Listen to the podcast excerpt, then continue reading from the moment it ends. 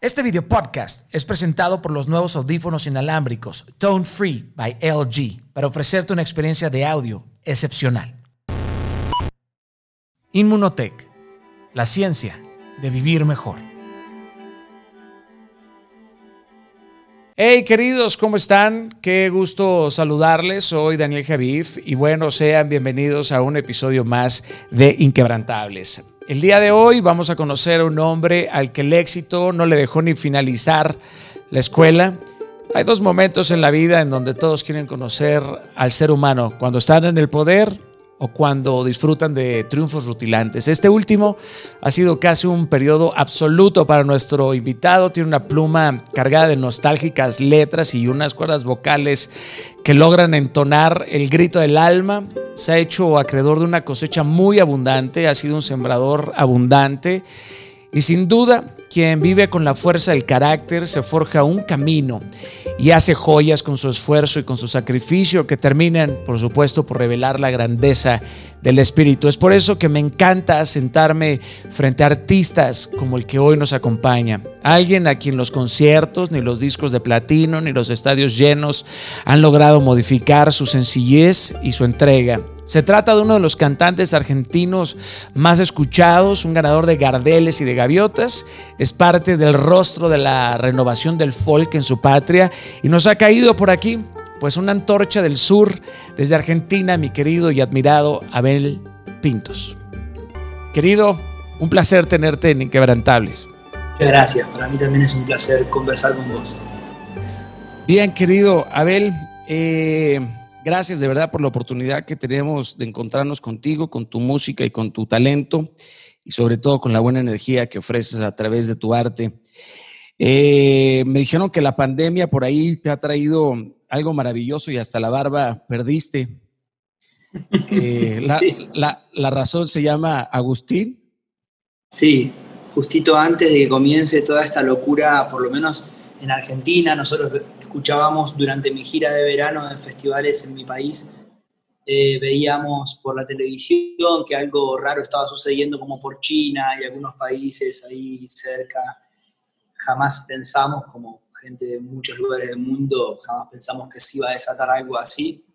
Y ya como por el mes de febrero nos estábamos enterando con, con mi compañera, eh, mi pareja, Mora, que íbamos a, a ser padres bueno, algunos meses más tarde nos enteramos de que era Agustino y que venía en camino y ahora ya estamos a unos días de que por fin nos, visite para siempre y, yo ya no doy más de la ansiedad, entonces un día me saqué la barba, otro el bigote y ahora ya, ya no tengo nada en la cara, pronto me saco las pestañas, no lo sé. Cabello no tengo hace muchos años, así que ya no sé qué hacer, pero bueno, pero súper feliz y, y pude vivir todo este tiempo de encierro en casa con la familia, la verdad es que ocupados y preocupados por todo lo que pasa en el mundo, pero también dentro de una burbuja de amor absoluta, de una conexión con, lo fundamental de la vida y, reinventándome y volviendo a reinterpretándome de alguna manera. Entonces, estamos de frente al nacimiento de Agustín y nosotros ya renacimos como tres veces durante todo este tiempo. Qué maravilla, ¿verdad? Encontrar a, amar a alguien tanto y ni siquiera lo has conocido. Literalmente, porque además en estos tiempos en los que existe la, tecnología para poder hacer estas ecografías de, cuatro dimensiones, entonces el rostro de los bebés se ve realmente increíble y cuando fuimos a, hacernos ese estudio, eh, Agustín no, permitió que le veamos el rostro, entonces realmente no, lo conocemos. Está cuidando mucho su intimidad, lo cual me alegra porque ya quiere decir que tiene un rasgo parecido a mí. desde, desde el vientre dice, no fotos. No, no, no, no fotos. Oye, ¿y por qué, por qué Agustín? ¿Es algún nombre especial dentro de la familia o...?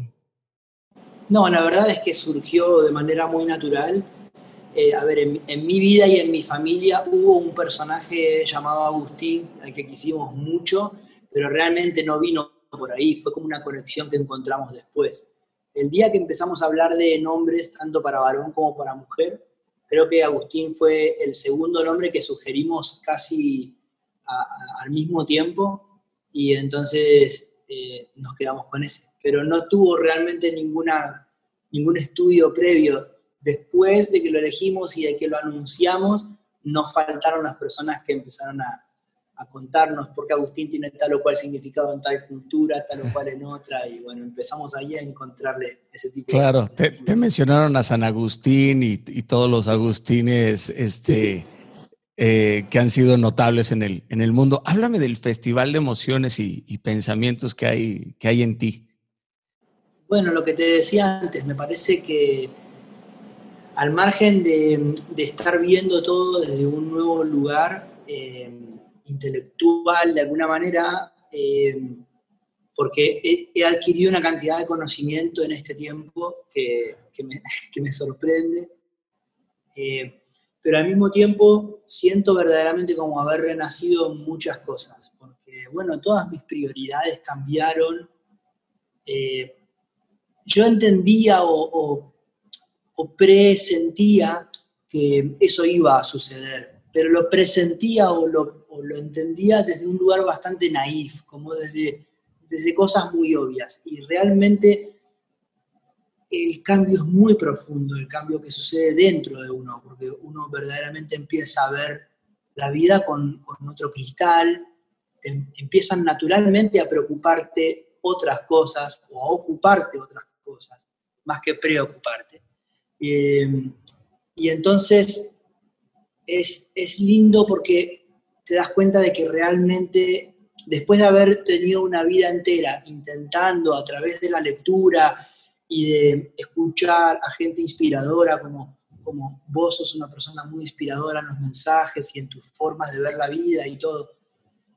Entonces decía, a través del consciente y del intelecto, haber buscado muchas herramientas para poder eh, soltar el control de las cosas, para poder aprender a fluir con el, orden y el ritmo de la vida y de, las, y de las circunstancias y todo, de repente ahora me encuentro dándome cuenta de que nada de todo lo que yo pensaba de esa manera funcionaba de esa manera. Que, verdaderamente cuando la vida te hace, cuando la vida te lleva a un punto en el que vos vas a empezar a soltar, eh, es inevitable, no, no, es una elección como, Entiendo.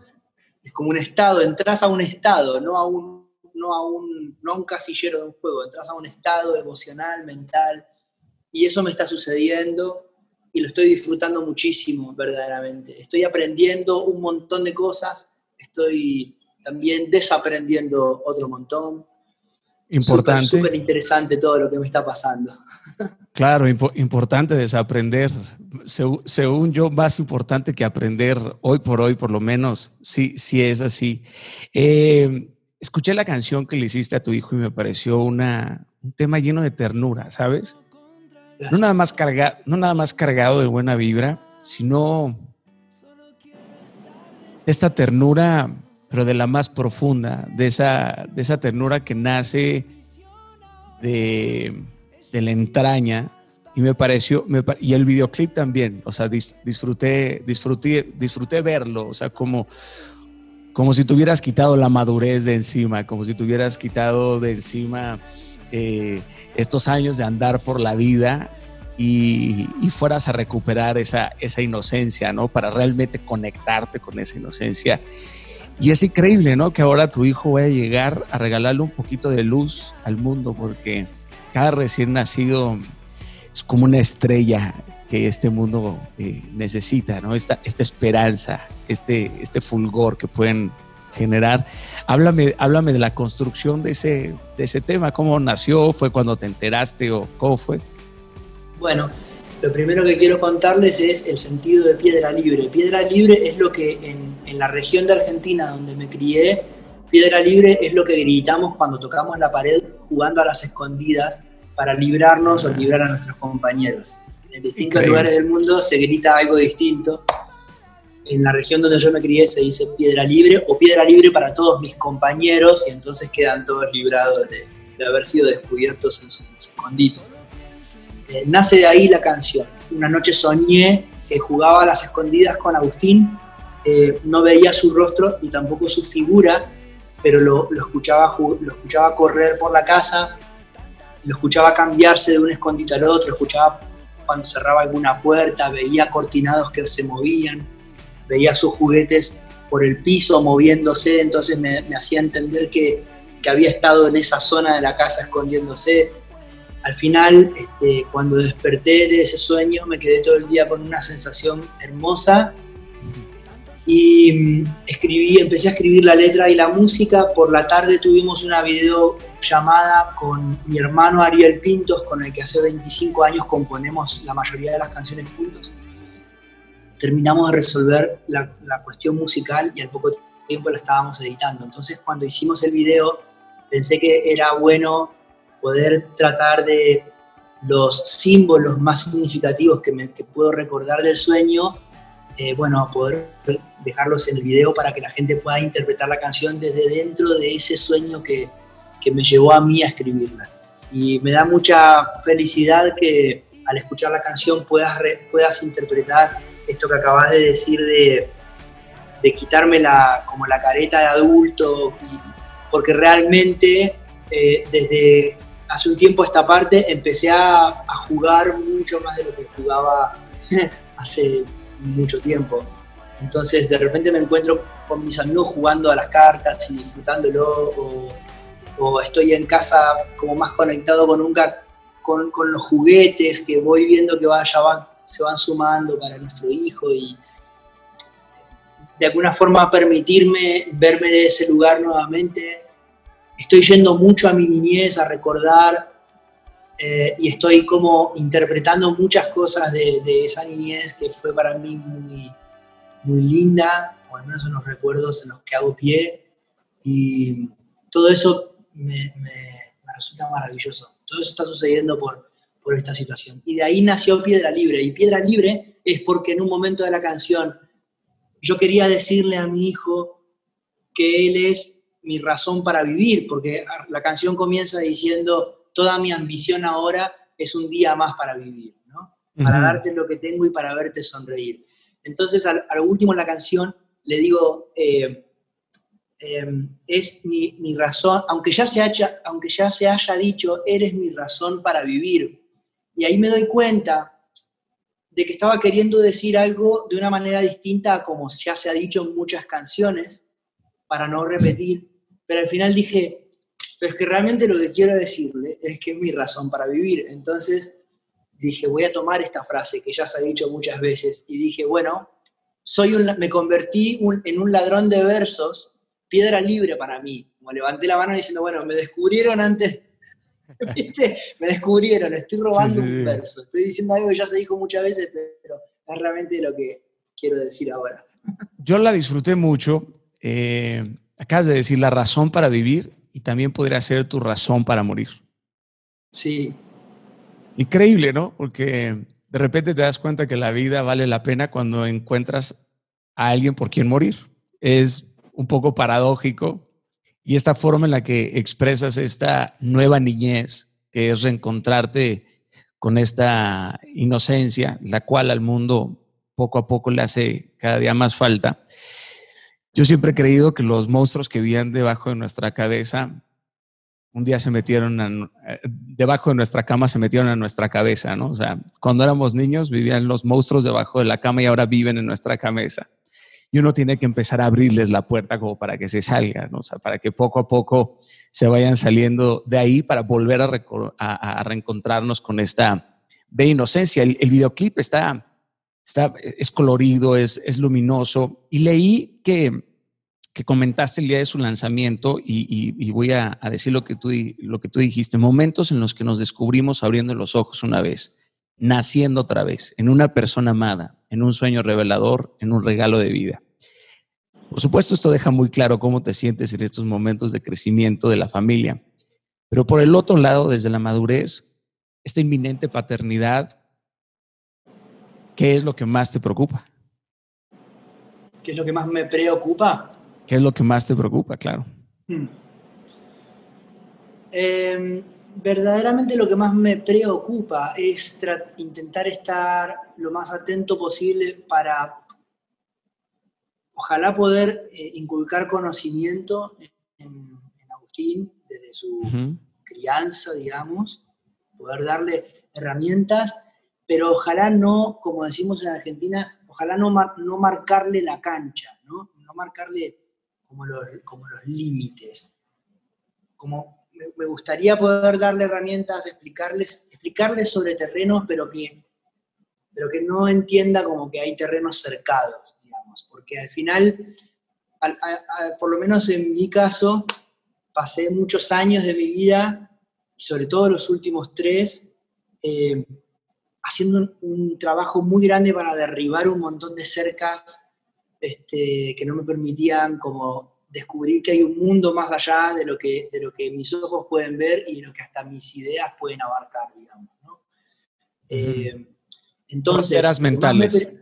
sí, lo que más me preocupa es, ojalá yo tener la, la, posibilidad de poder eso, encontrar la manera de darle herramientas, de hablarle de territorios, de decirle, bueno, en este terreno las cosas funcionan de una manera, en aquel de otra, pero después andá y hacer tu experiencia también, ¿viste? Porque eh, eso es muy curioso, eso. Pienso mucho en eso. Pienso en cómo uno quiere darle a alguien la mejor versión del mundo y al mismo tiempo cuán necesario es que esa persona llegue a este mundo para, para darle su propia, o sea, para versionarlo, para dar una nueva interpretación a ese propio mundo. Claro. equilibrar, equilibrar las expectativas, ¿no? Para que no te defraudes del mundo, ¿no? eso. Ni hablar, ni hablar, por supuesto, de lo caótico que puede llegar a ser, porque tiene mucho que ver con el enfoque y la visión que, que, uno tenga del, del, del, mundo, ¿no? Eh, claro que la paternidad supone muchas responsabilidades y retos que te, que te cambian la vida. A mí me sorprendió la acogida que tuvo el tema, ¿no? Ya tiene más de 3 millones de vistas en, en YouTube eso está, eso está increíble. Ahora, me, llama la atención, hablabas de ciertas fronteras o de ciertas cercas a las cuales tú te has tenido que enfrentar. Si te sientes cómodo, platícame una de ellas, porque siempre es muy revelador que el testimonio de alguien genere esta empatía, ¿no? A través de miles de personas que nos podrían ver y decir, carajo, si a Abel Pintos le pasa eso, a mí también me pasa. sí, es que vos hablaste de las expectativas, de hecho te he escuchado muchas veces hablar de las expectativas. Hay un post, un posting tuyo que me gusta, un post creo que les dice, ¿no? Hay un video tuyo de, tu cuenta en Instagram que me gusta mucho en el que hablas de las ansiedades que experimentamos cuando vamos a postear algo y entonces hablas mucho también de esas expectativas que genera y todo eso me, me gusta mucho cómo lo expresaste y, y viene un poco por esa parte. Yo empecé a hacer música desde muy niño eh, a los 13 años grabé mi primer disco con una multinacional y empecé a hacer giras y tal. No fui inmediatamente conocido, no, tuve a mí, el, eh, digamos, entre comillas, el éxito comercial no, no me llegó de inmediato, sino de hecho como unos 10 o 12 años después de haber grabado mi primer disco. Yo ya llevo 25 años en la música entonces tuve un camino, por una parte, donde pude disfrutar y construir con cada paso. Eso es, fue muy positivo para mí. Pero también resultó de que al, haber comenzado desde muy niño, eh, lógicamente yo necesitaba, todos necesitamos ayuda de los demás para lograr nuestros sueños. Es muy importante la colaboración de los demás, porque como se dice también en Argentina, que somos muy futboleros, no es posible tirar el centro e ir a cabecear al mismo tiempo. Alguien tiene que tirar el centro para que vos vayas a cabecear o al revés. Entonces, eh, como, con más razón cuando, sos, cuando empezás siendo un niño o adolescente, porque mucha gente tiene que estar ahí también y va a querer estar ahí cuidándote, cuidando tus intereses y todo esto. Eso lo que empieza a generar es como una especie de en mi propia mente empezó a generar como una especie de derecho adquirido. Es decir, como Daniel me ayudó en un momento muy importante, yo tengo que hacer lo que Daniel eh, siente que yo debería hacer en mi próximo paso. Yo le debo a él eh, esa consideración, porque él en el paso anterior eh, me, me sostuvo de tal o cual manera o me ofreció tal o cual herramienta. Entonces, el próximo paso yo debería, para que él se sienta honrado, eh, yo debería eh, hacer lo que creo que él quisiera que yo haga en mi siguiente paso. Si se entiende lo que digo. Perfectamente, es el terror de la gratitud. absolutamente. Entonces, eso durante muchos años eh, inconscientemente empezó a cargarme un poco. Sumado a que a todos nos gusta el, digamos, todos queremos tener éxito en lo que hacemos, pero en el momento en el que empezamos a, conseguir el éxito eh, en lo que hacemos, empezamos a olvidar qué era el éxito para nosotros, digamos. O sea, mi éxito desde niño era, y hoy sigue siendo en la raíz, poder hacer todos los días de mi vida lo único que quiero hacer, que es cantar. Yo todos los días de mi vida canto de alguna u otra manera, o para el público, o para mi familia, o vocalizo, o estudio, pero estoy todo el día cantando.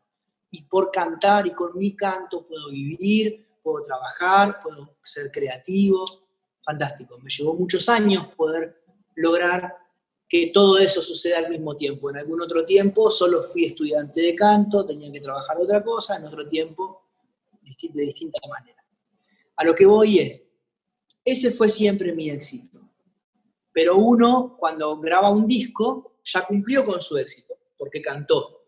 Entonces ahora quiere otro éxito, que es que ese disco a su vez sea muy vendido. ¿no? Entonces ya se empieza uno a perder en, esos otros montones de éxitos que quiere alcanzar y pierde de vista que ya alcanzó su éxito, que es cantar, en este caso. ¿no? Entonces, eh, cuando también, cuando el público empieza a ser tan generoso contigo y, te empieza a brindarte tanto espacio, tanta atención y tanto cariño, también empieza a ser muy difícil empezar a no perder de vista que vos, que vos querés hacer algo y dejarlo grabado en un disco para que alguien más lo escuche y ese alguien más pueda elegir si le gusta o no le gusta. Y uno quiere empezar a hacer cosas que al otro le gusten. Claro, satisfacer. Eh, exactamente. Y eso empieza, te voy a decir, durante muchos años, creo que todos estos años, al final pude lograr siempre hacer la música que yo quise. Pero hoy, que me voy desprendiendo de todo ese peso, me doy cuenta de que lo podía hacer sistemáticamente, pero había una parte de de mi mis emociones, que estaban muy prendidas de eso. Y hoy me encuentro, bueno, pudiendo vivir las cosas de otra manera, desde otro lugar, con todo, lo, con todo el trabajo que eso sugiere también, ¿no? diario e interno. Pero al final tenían que ver con eso mis barreras, con que estaba tan pendiente en honrar por gratitud, en honrar a quién o a cuál o, o al público, que a lo mejor no me estaba animando a ver un poquito más allá. Claro. ¿Te, llegaste a sentir alguna vez culpable de tu éxito y de que otros que tuvieres, que tuvieses querido que también tuvieran el éxito que tú hoy tienes, pero lamentablemente no todos tienen ni los talentos, ni los dones, ni la capacidad de aplicarlos en una circunstancia eh, exacta para poder escalar a lo mejor a esa cumbre a la que tú has llegado. Me queda claro que te has tardado 25 años en ser un éxito de la noche a la mañana, pero hay momentos a lo mejor que el, que el éxito te hace sentir esta, esta culpa. En algún momento te sentiste atado a cumplir y ayudar, por supuesto, de forma obligatoria a otros. No, nunca sentí culpa pero por ejemplo sí siento una gran responsabilidad porque el éxito que, lo que para mí es éxito, que yo todos los días pueda cantar, eh, tiene mucho que ver con, la oportunidad que me dan los demás de ser escuchado. Eh, porque verdaderamente yo pudiera, pudiera cantar igual solo en mi casa, pero yo realmente canto porque quiero compartir con los demás y quiero que los demás me escuchen. Entonces sí siento una responsabilidad muy grande, no es un peso, pero en mi caso me funciona como una motivación justamente para intentar eh, seguir descubriéndome eh, constantemente y seguir proponiéndome cosas nuevas. Claro, el, cantante o el cantautor en tu caso no sé si estoy en lo correcto, pero una de las más grandes pasiones es conmover, ¿no? Es, es, es tocar, que a través de, de, cuando conmueves el corazón de alguien, nazca algo, algo, algo nuevo. Creo que esa es la, la forma realmente de trascender como cantante. Sí, es cierto, es correcto, y además también tiene un poco una bastante conexión, creo yo, con, con, tu propia actividad, con, con, con todo lo que vos haces con tu talento, porque vos cuando te pones a hacer los videos y, haces tus, tus, charlas, y eh, lo que haces es subir a un escenario y contar un montón de cosas que a vos te están pasando. Por eso siento yo y creo yo que, que sos tan, tan emocional y tan, como tan enérgico para, para transmitir tus ideas, porque tiene que ver con que vos estás compartiendo con otros como tu experiencia y buscando que eso sea diciéndole a, los demás, o yo lo que escucho cuando vos hablas es, mirá, yo tengo estas herramientas con mis experiencias, tomalas, porque seguramente a lo mejor te sirvan. Eh, no escucho a una persona que viene a querer enseñarme cómo vivir, ¿viste? Y eso es una diferencia muy fina, muy, sutil, pero fundamental. Entonces, en, ese caso, en este caso es lo mismo, porque cuando uno compone una canción, lo que hace es lo que más quiere es contarle a los demás de la mejor manera en que sabe hacer lo que es con la música, lo que está sintiendo. Y la ilusión más grande es que ojalá a vos esa canción te sirva como una herramienta para, para, para poder construir la forma de comunicar tus propias emociones a través de esa canción. Entonces, yo no, a mí, yo sé cantar mejor que hablar, ¿no? O sea, quiero decir, me gusta más cantar que hablar